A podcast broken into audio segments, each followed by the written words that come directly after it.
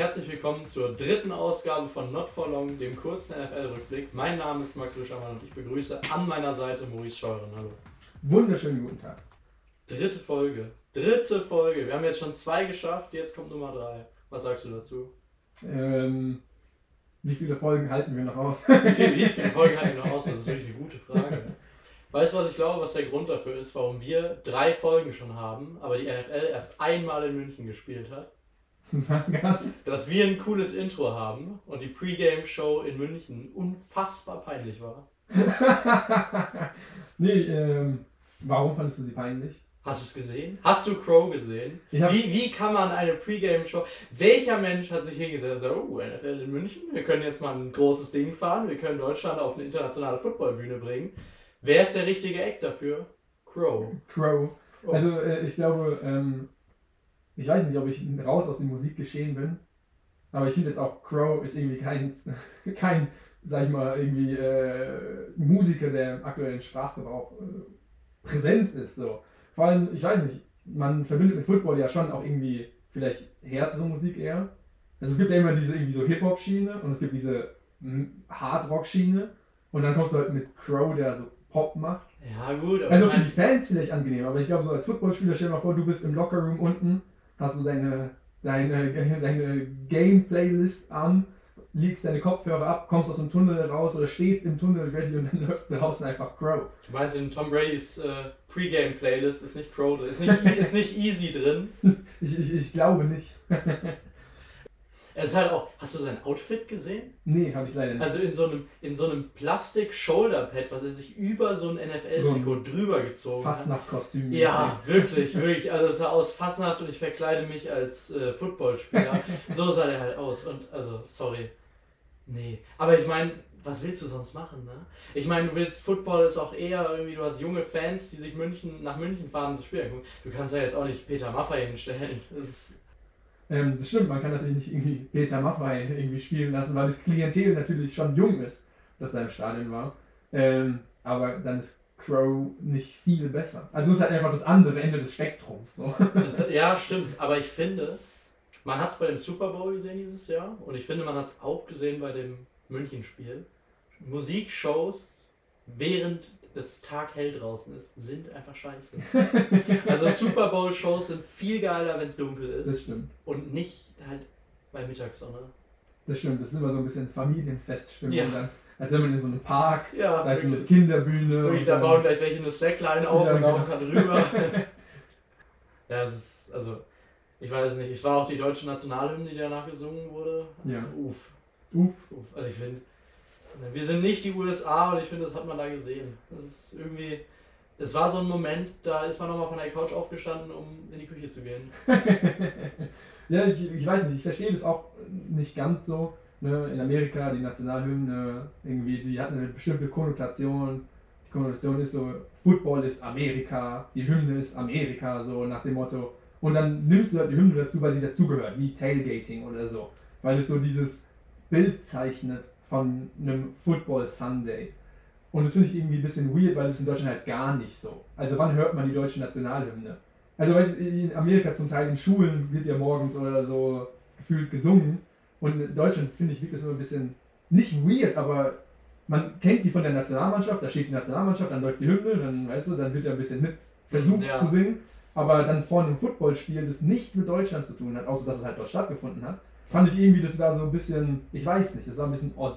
Ich weiß, es ist irgendwie, ich finde bei Hymne schwingt, außer jetzt im Footballbezug, weil wir da eben diesen krassen NFL, also weil wir im Sport in den USA diesen krassen NFL-Bezug haben. Aber ich finde, weiß ich nicht, ich finde sonst bei der Hymne schwingt einfach so viel Patriotismus mit, wo ich mir halt denke, why? Bei einem, NFL-Spiel bei in einem Deutschland. Footballspiel, so, nee, nee. Aber sonst, wie fandest du das Spiel? Wir hatten uns darüber unterhalten, kommt Stimmung auf. Es kam Stimmung auf. Sah es aus wie Footballstimmung oder sah es aus wie Fußballstadionstimmung? Gute Frage. Weil, also die Bilder, die man so gesehen hat und das, was gesungen wurde, außer jetzt Das, da- das mit das Country, Country Road, gesungen äh, wurde. so der Banger des College Footballs. ähm, fand ich, sah es schon teilweise aus wie äh, Fußballstadion. Aber was vielleicht auch daran liegt, weil einfach natürlich die Fans es gewohnt sind, im Fußballstadion zu sein. Klar, ich fand aber, ähm, Also Stimmung war auf jeden Fall Stimmung da. war gut. Stimmung war gut. Ja. Ich finde, dass Tom Brady diesen krass, diesen Twitter-Post getweet, getweetet hat von wegen krasse Stimmung, danke Deutschland und so. Ja. also unglaublich war die Stimmung jetzt nicht. Aber gut. Ja. Gut. Also ich würde als Fazit untersetzen gut. ja Ich fand auch das Spiel war gut. ja, Ich war. Geno Smith hat mich lange Zeit äh, sehr enttäuscht, vor allem wenn man bedenkt, dass ich den hab starten lassen in Fantasy. Ja, vor allem mit Fantasy. ähm, aber der hat es hinten raus echt rausgeholt. Der hat auch hinten raus echt nochmal knapp, knappes Spiel. Auf jeden Fall. Der hat zwei, drei dumme Fehler. Einmal dieser dumme Fumble, als er für den First Down gelaufen Ja. ist. Also das Spiel hätte either way ausgehen können. Ja. Am Ende. Klar. Ähm, die Bucks ne, haben irgendwie ein bisschen ihr Run-Game in den Griff bekommen, obwohl Leonard Fournette zur Halbzeit rausgegangen ist mit irgendwie einer Verletzung in der Hüfte und White übernommen hat. Aber über 100 Yards Rushing. White in im Prinzip fast eine Halbzeit nur. Also Running Game war da von den Bucks. Und das mit der O-Line, über die wir ja die ganze Zeit geredet haben, dass sie so verletzungsgeplagt ist und so, ja, gar nichts macht im Prinzip, war das so ein kleiner Turning Point. Für wen das Spiel oder für wen es in dem Spiel auch einen echt krassen Turning Point gab, war Leonard Fournette. Ich weiß nicht, ob das. Du, du hast es. Ich glaube, wir haben schon darüber gesprochen. Erste Halbzeit okay, gut eingebunden ins Spiel, so ein bisschen sich die Snaps geteilt mit Rashad White. Der war nach seiner Interception, war der vom Feld. Der nach dieser Interception hätte der seinen Helm abgeben können und in den Lockerroom gehen können.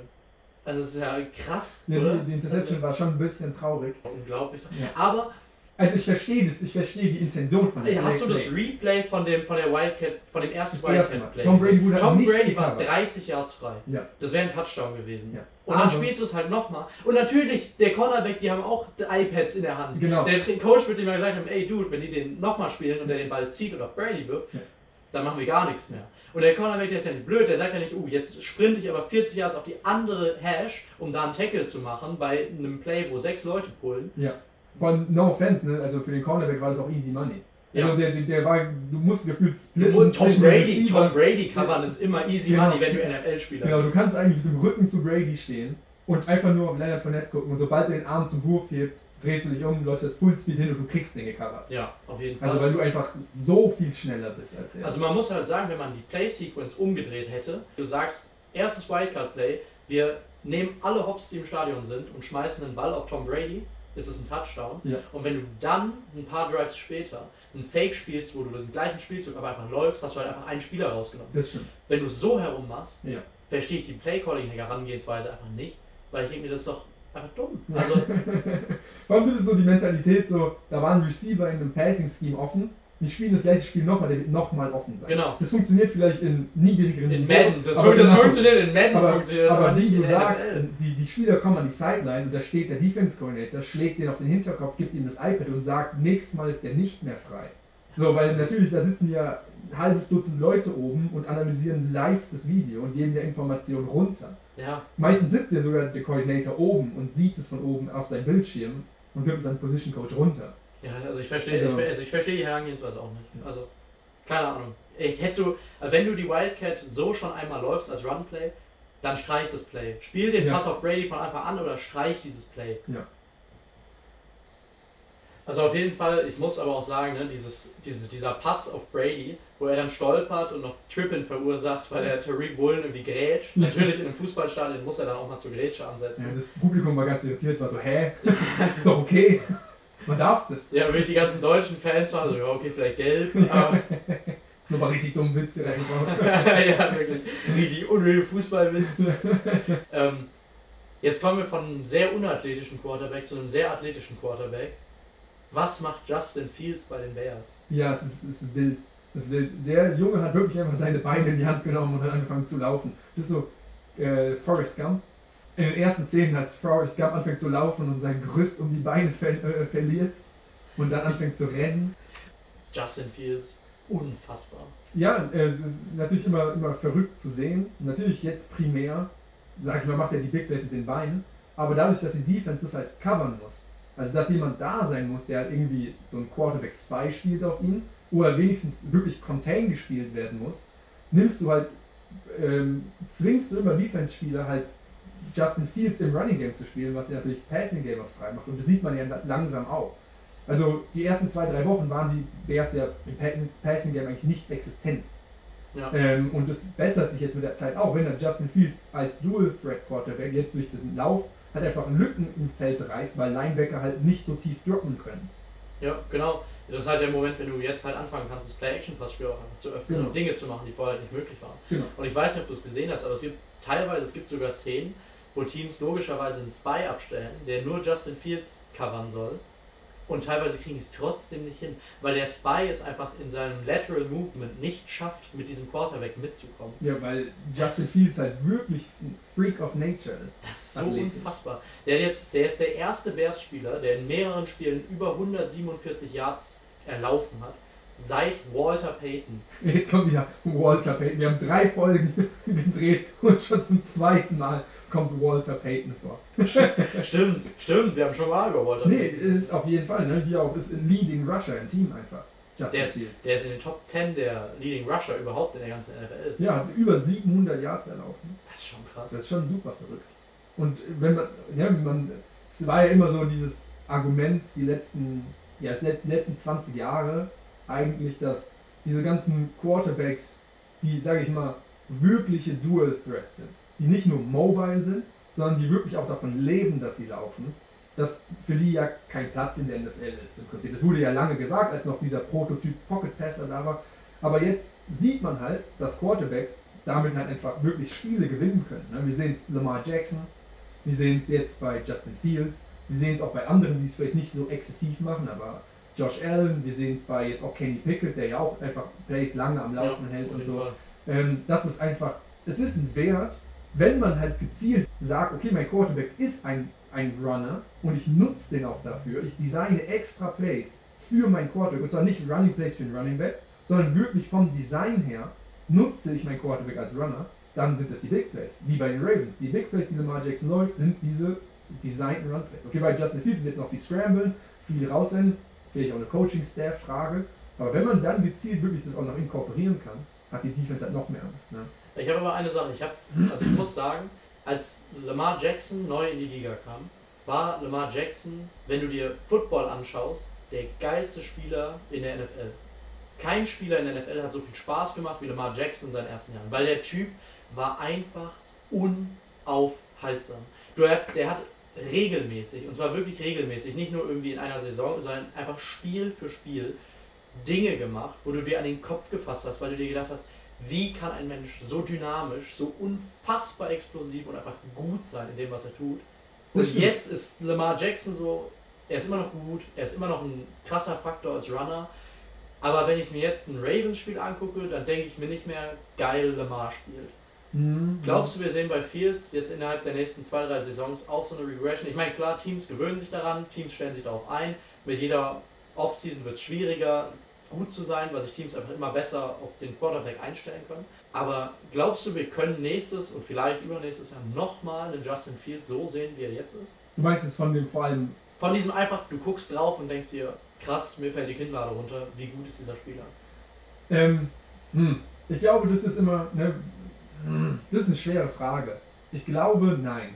Ich glaube, nein, weil, also ich sag mal, Leute, die College Football gucken, ne, da ist der Quarterback ja schon auch ein wichtigerer Teil des Run Games bei vielen Teams, wenn er athletisch ist. Aber da reden wir ja auch in der Regel über einfach Run Plays, die halt 4, 5, 6 Yards machen. Wie, Ja. wie, du lässt gibst halt nicht den Handoff zum Running Back, sondern du läufst halt mit deinem Quarterback beim First Down irgendwie halt ähm, ein QB Sweep oder so für 5, 6, für 3, Ja. 4, 5 Yards. Genau. Ähm, aber dieses wirklich so Big Plays rauswerfen, gerade so im Open Field, ich glaube, das geht mit der Zeit verloren, wie du sagst, der Defense sich einfach darauf einstellen und zweitens, weil einfach natürlich auch, also jetzt Justin Fields ist natürlich super schnell, aber Linebacker sind halt auch schon, werden immer dick athletischer.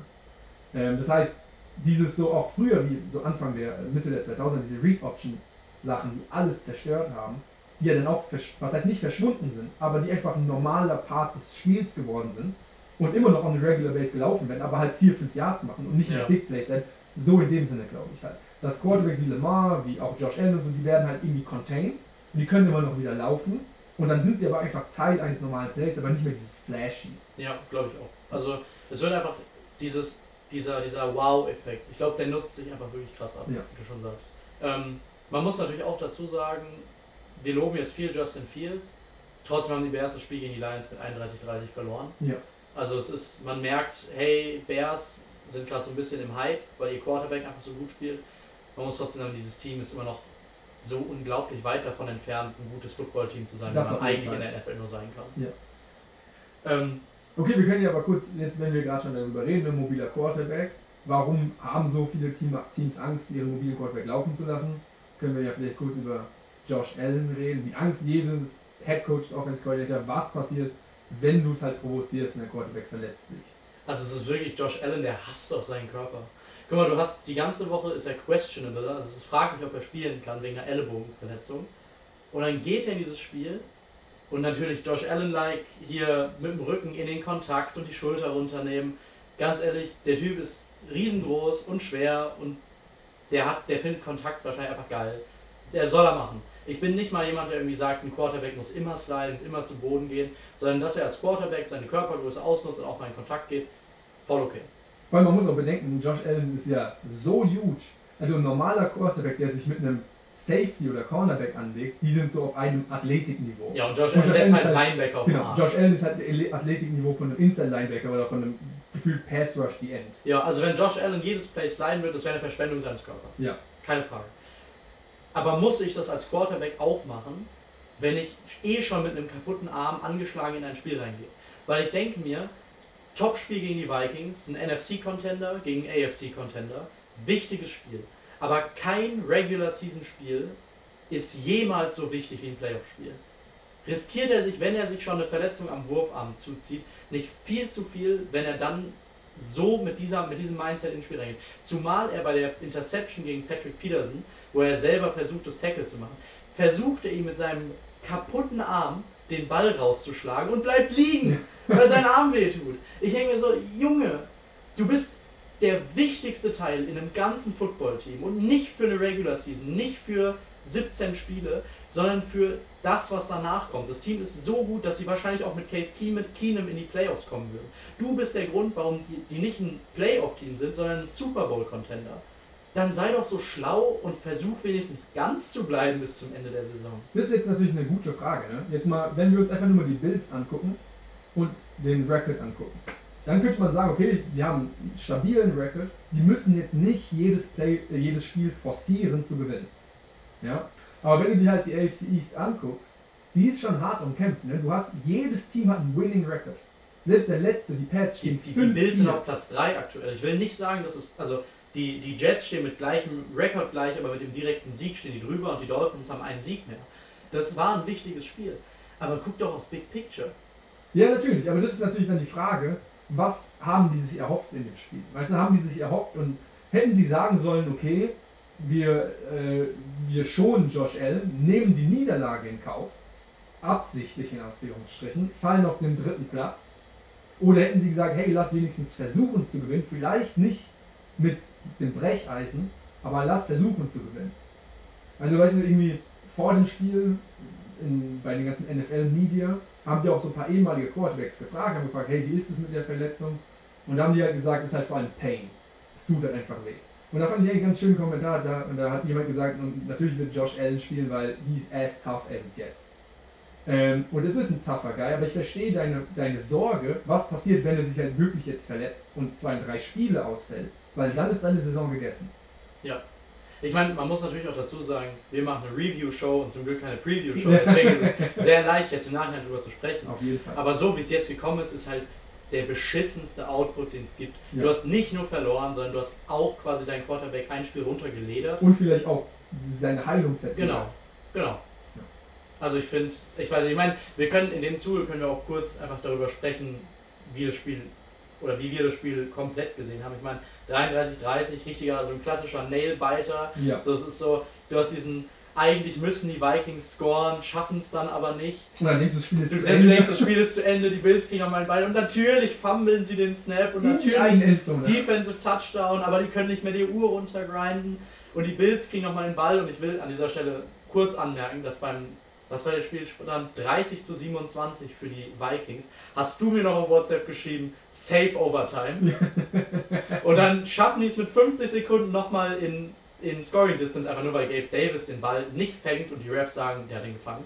Ja, ja, und weil die Vikings am Anfang so Bend but don't break zu spielen. Ja, was soll wie Josh Allen? Genau, aber das waren irgendwie fünf Pässe, konsequent einfach für 15 Yards. Jedes Ja. Mal an die Sideline, jedes Mal raus, weil die einfach nur auf die tiefe Bombe gewartet haben, weil Josh Allen hat halt einfach seinen Arm, aber die haben einfach komplett vergessen, underneath zu covern. Und Josh Allen hat sich einfach mit fünf easy Würfen quer übers Feld Vor allem, bewegt. es waren noch fast 54 Sekunden. Warum Ja. spiele ich da eine Prevent Defense? Ja. 54 Sekunden. Ja.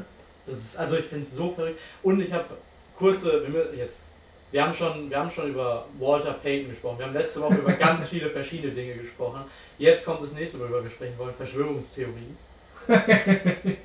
Ich habe, ich stelle jetzt eine offizielle, ich stelle jetzt eine Verschwörungstheorie auf. Okay, lass die Ich glaube, spreaden.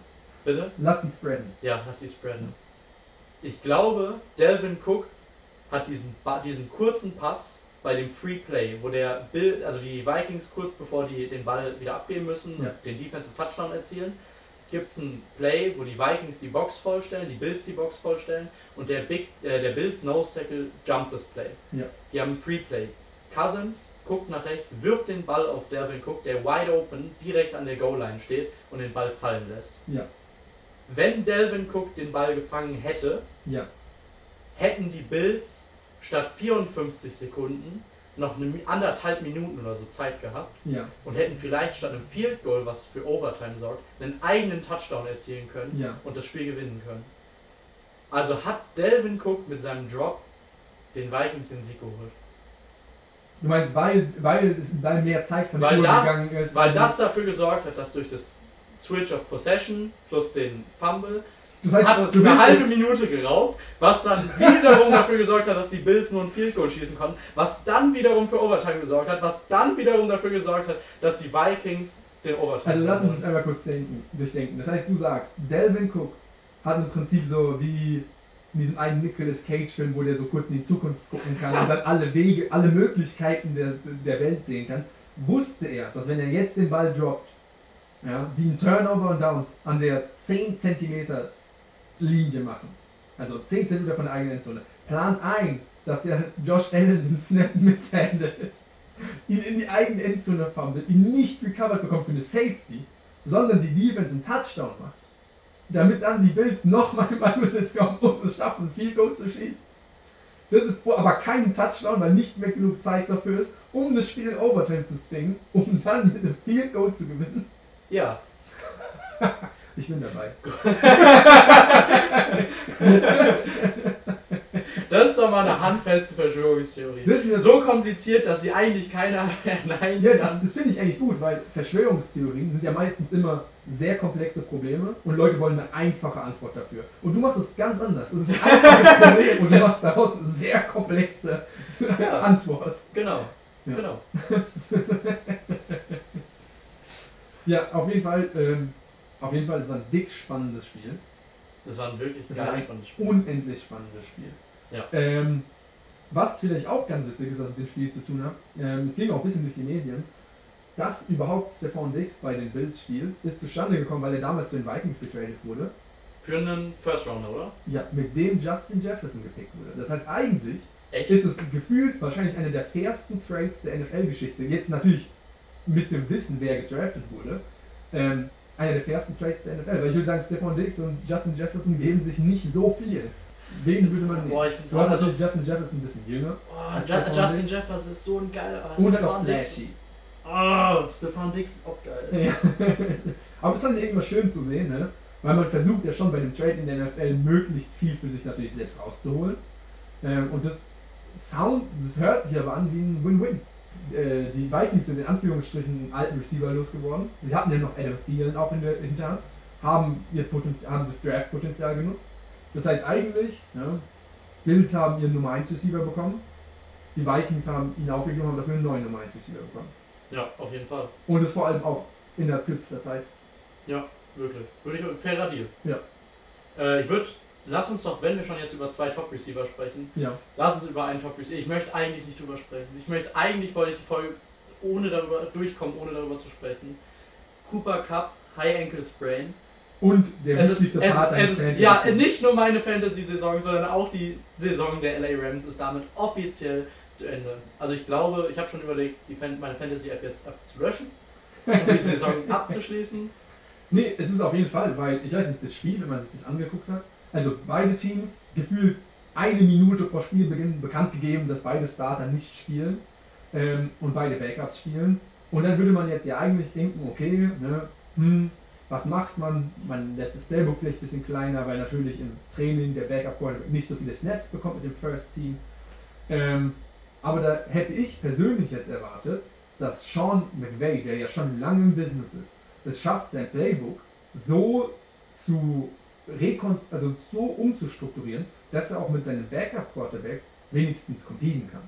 Weil ich sage mal, auf der anderen Seite, die, die Cardinals haben den Ball bewegt. Ja, 27, 17, 27, 17 haben die am Ende gewonnen. Und da muss ich jetzt, wir haben viel über die Cardinals auch letzte Woche oder vorletzte Woche ein bisschen gehatet, dass das Playcalling kacke ist. Aber mit ihrem Backup-Quarterback, muss man sagen, haben die ein ordentliches Spiel gemacht. Und auf der Rams-Seite war der Gameplan schon gar nicht so gut. Ich habe äh, drei Statistiken, die ich finde so ein bisschen die zusammenfassen, wie grauenhaft die Rams dieses Jahr sind. Ja. Also zum einen Overall Offense sind die auf Platz 31. Uff.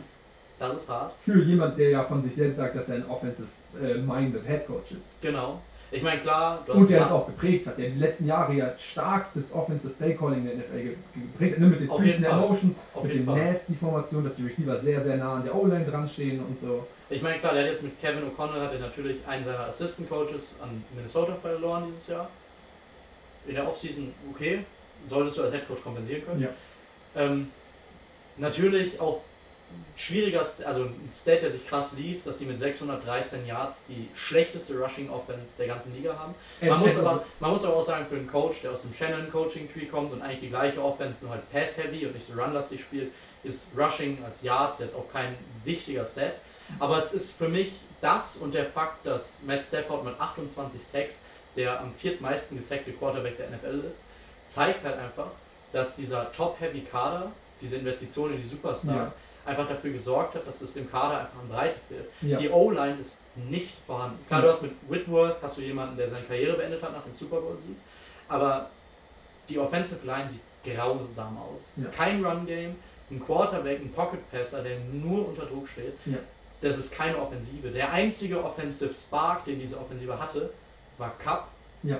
Und er fällt jetzt aus. Ja, und es macht es noch schwieriger, weil wir hatten schon über, darüber geredet, ne? Rob, Allen Robinson, ähm, ja auch davon gelebt hat, dass Cooper Cup gefühlt Triple Coverage jedes Spiel auf sich zieht und dann mal frei war. Und wie die ganzen, wir hatten uns am Anfang darüber lustig gemacht, dass die random White Dudes einfach aufstellen. Das funktioniert halt jetzt nicht mehr. Ja, klar. Weil Also, jetzt, jetzt ist halt alles even Matchups, jeder ist einfach in Coverage und keiner der anderen Receiver ist gut genug, um halt ein One-on-One zu gewinnen. Allen Robinson hat es die letzten Jahre bei den Bears gezeigt.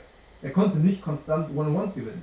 Ja, und ich finde, also hättest du mir in der Offseason gesagt, OBJ nach seiner Verletzung geht weg und du holst Allen Robinson, hätte ich gesagt, der wird diese, der wird, also ich meine, OBJ hatte ja als Rolle bei den Rams war im Grunde, dass er während Cooper Cup und alles andere auf einer Seite des Feldes ist, ist er isoliert auf der anderen Seite und kriegt quasi im besten Fall ein One-on-One-Matchup, was er gewinnen kann. Ja.